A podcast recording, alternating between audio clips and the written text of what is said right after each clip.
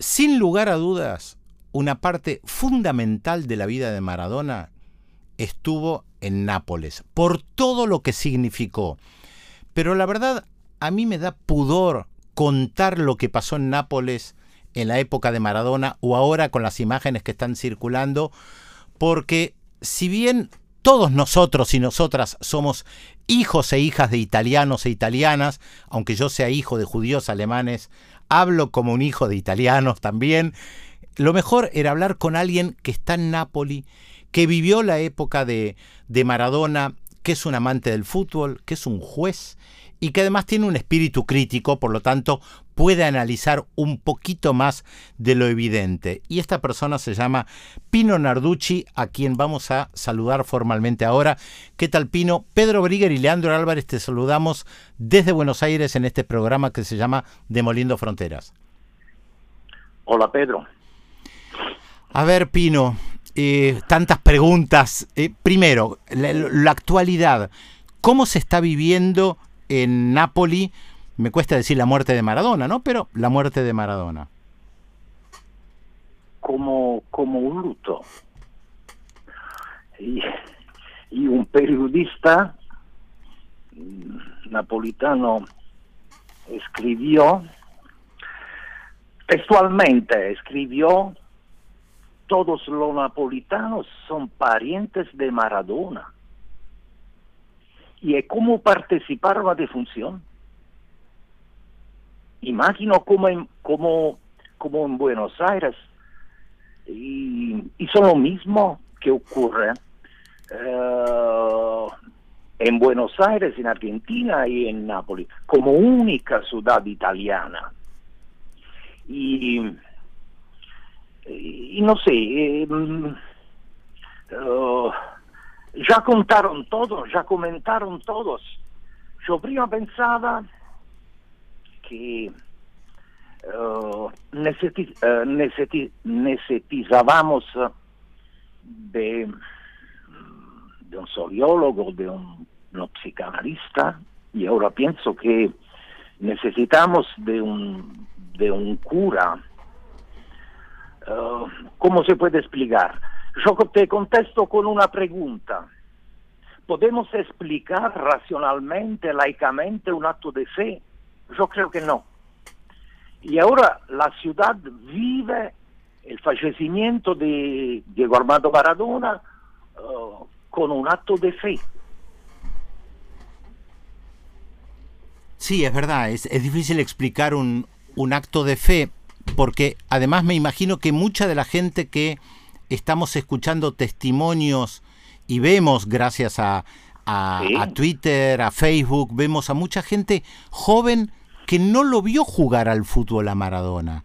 ¿Qué significa para esa gente joven que sale a las calles, que llora, que tiene 30 años, 40 años tal vez, y no lo vio jugar a Maradona? ¿Por qué llora? ¿Por qué ese acto de fe? ¿Y por qué? ¿Por qué? Porque, porque Maradona, antes de su fallecimiento, en vida, es una cosa inexplicable. En Nápoles se convirtió en un rito pagano, un rito pagano muy cerca de un rito religioso. En su vida. Y mm, ¿Y por qué? Uh, la historia de la ciudad está llena uh, de ritos paganos. Y, ahora el, principal es el rito de, de Maradona. Y creo que lo podemos explicar fundamentalmente con dos razones. Yo creo.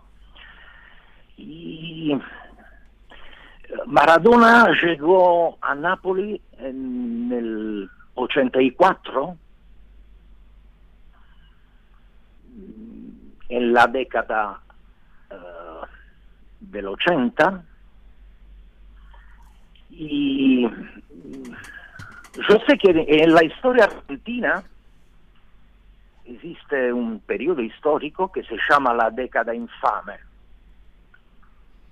son los 30, los años 30 de la, Sí. de la historia argentina, ¿sí? Se llama la década infame. Y mm, la ciudad de Nápoles tiene una década infame. Son los 80.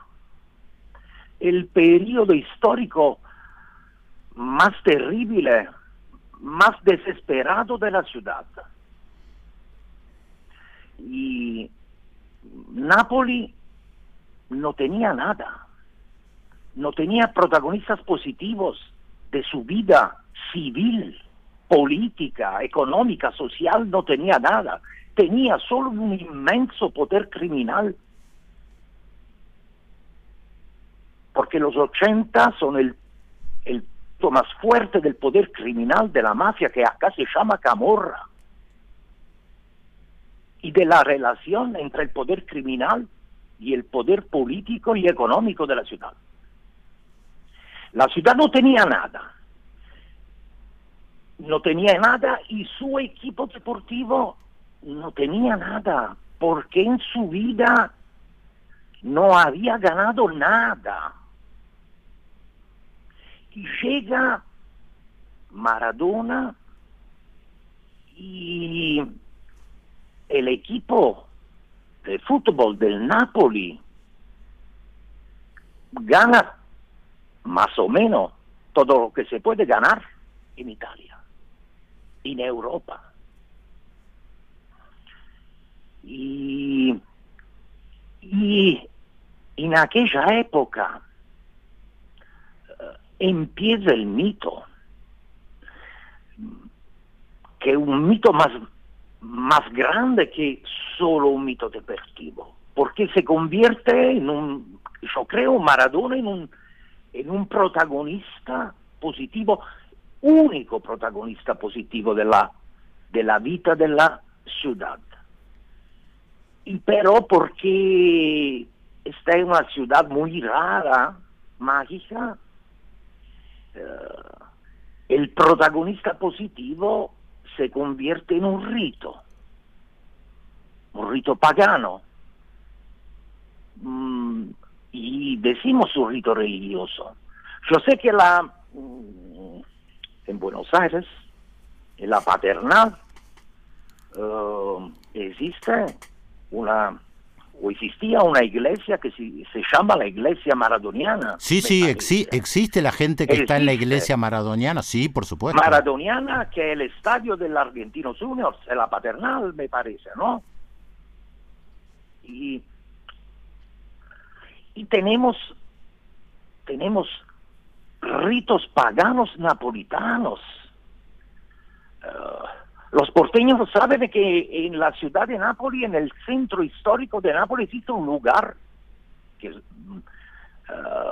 es solo un, un viejo café, un bar muy pequeño. Y tiene una cosa, tiene un pelo cortado de Maradona, que es eh, el pelo de la veneración de los napolitanos, inimaginable. Es así. Y todo esto es- empezó en su vida, antes de su fallecimiento. Y hoy se convierte en, decimos así, en un dios. Y por eso yo digo, tal vez necesitamos de un cura que pueda explicar.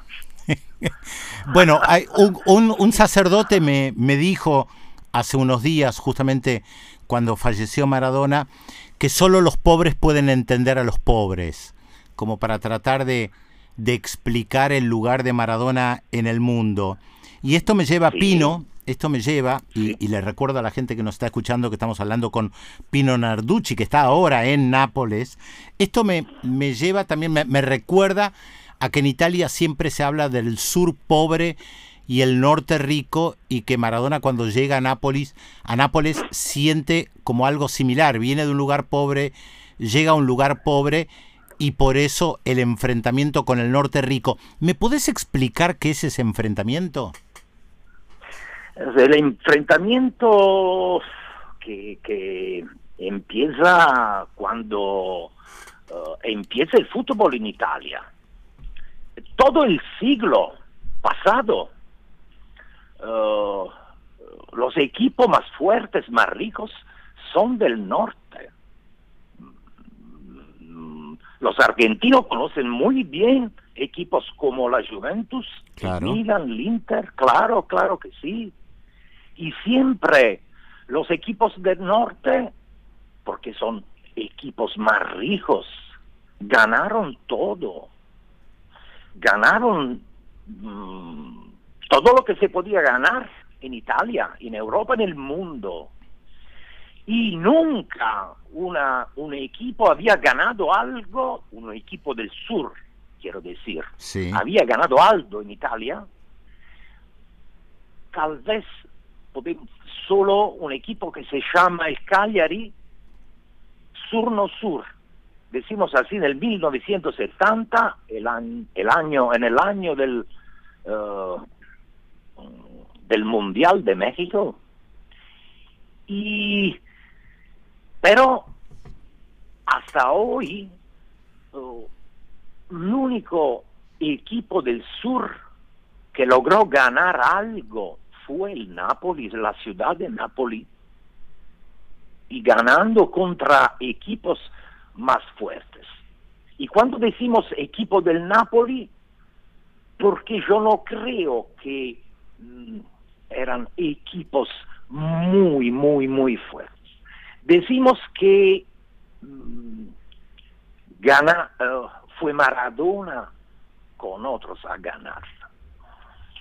Y, y cuando, cuando Maradona se fue de Napoli, si me acuerdo bien, en 1991, más o menos, y se cierra definitivamente un ciclo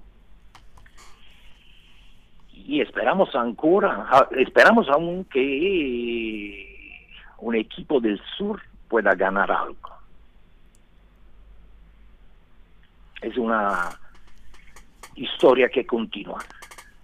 Ahora, dentro de, esta historia que, que, decís que continúa, y yo pensaba en esto del sur y el norte enfrentados, vos decías la, la década del 80 eh, es una década muy importante para, para Napoli en ese contexto, que es muy importante que vos explicás para, para poder entenderlo.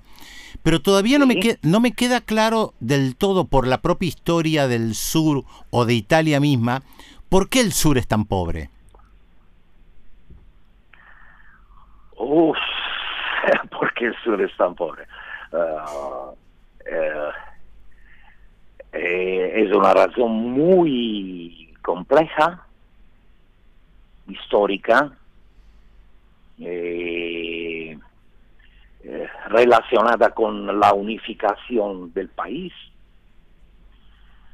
mm, y con el desarrollo industrial del norte uh, de Italia, uh, porque el desarrollo, el desarrollo industrial eh, se realizó en, tres, en tres ciudades italianas, que son uh, Milano, Torino y Génova. Claro.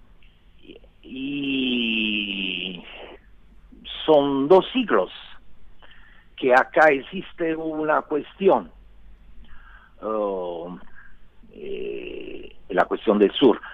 en Italia se llama cuestión meridional eh, como decir, la cuestión del sur. Uh, y, no, se resuelve, no se resuelve eh, y no se resuelve en la política, en la economía, en la vida civil, en la vida social y, también en la vida deportiva. Claro, lo, que marcabas antes en esta diferencia al sur y el norte. Ahora, tomando en cuenta el sur pobre, tomando en cuenta lo que pasó en Nápoles en la época de Maradona, ¿cómo fue el vínculo de la izquierda italiana con Maradona y con el Napoli?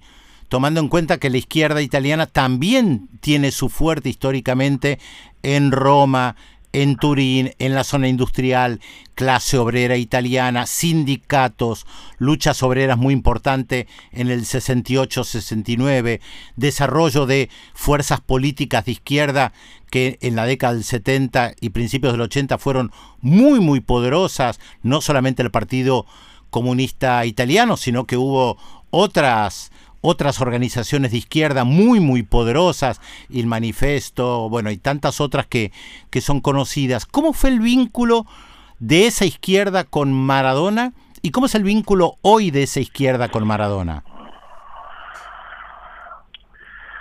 Uf, um, te digo algo y, después te contesto mm, con mucha sinceridad porque yo no creo que existió, que existe un vínculo uh, entre la izquierda italiana o del sur con uh, Maradona o con la historia del Napoli como equipo deportiva. Pero quiero agregarte o explicarte algo porque en la historia de la izquierda italiana, uh, Napoli tenía un, papel importante. Imagina que eh, al final de los 70 el alcalde de Nápoles era un comunista. Se llamaba Mauricio Valenzi. El gobierno de la ciudad era el gobierno del Partido Comunista Italiano. Y los 80, que yo, yo llamo la década infame de Nápoles, uh, realizó el desastre. Realizó el desastre y realizó un desastre entre la, la clase obrera napolitana, uh, que era muy fuerte, muy extensa, y, y tenía un, una, una, empresa importantísima uh, que se llamaba Italcider. Y el desastre empieza en los 80.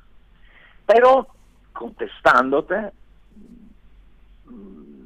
yo no me acuerdo que existió una relación importante, significativa, entre mm, la historia del Napoli y la historia maradoniana y la izquierda napolitana o izquierda italiana. Y agregamos también que el, en uh, los 80, durante su vida en Nápoles, uh, Diego Armando Maradona uh, era, era, símbolo, era un, un símbolo de rebeldía, pero yo creo que um, su completa maturidad política uh, empieza más tarde. Claro, es lo que yo te iba a decir sí. también. El, en la década del 80, la izquierda argentina creo que tampoco tenía vínculo con Maradona, comienza en este siglo y tiene un momento muy, muy fuerte con la Cumbre de las Américas en el 2005. Ya antes él viaja a Cuba, pero, pero sí. creo que lo, lo, fuerte comienza también con, con Venezuela. Acá, acá, Leandro quiere acotar algo. Sí, que el viaje a Cuba, el primer viaje a Cuba que se da mm, de Maradona se da en 1987, justo el año que eh, toca el techo de la gloria junto al Napoli, que gana su primera liga. Sí. Empieza ahí su vínculo. Sí pero quizás no de una forma tan politizada, sino una relación personal que tejió con Fidel Castro a lo largo del tiempo.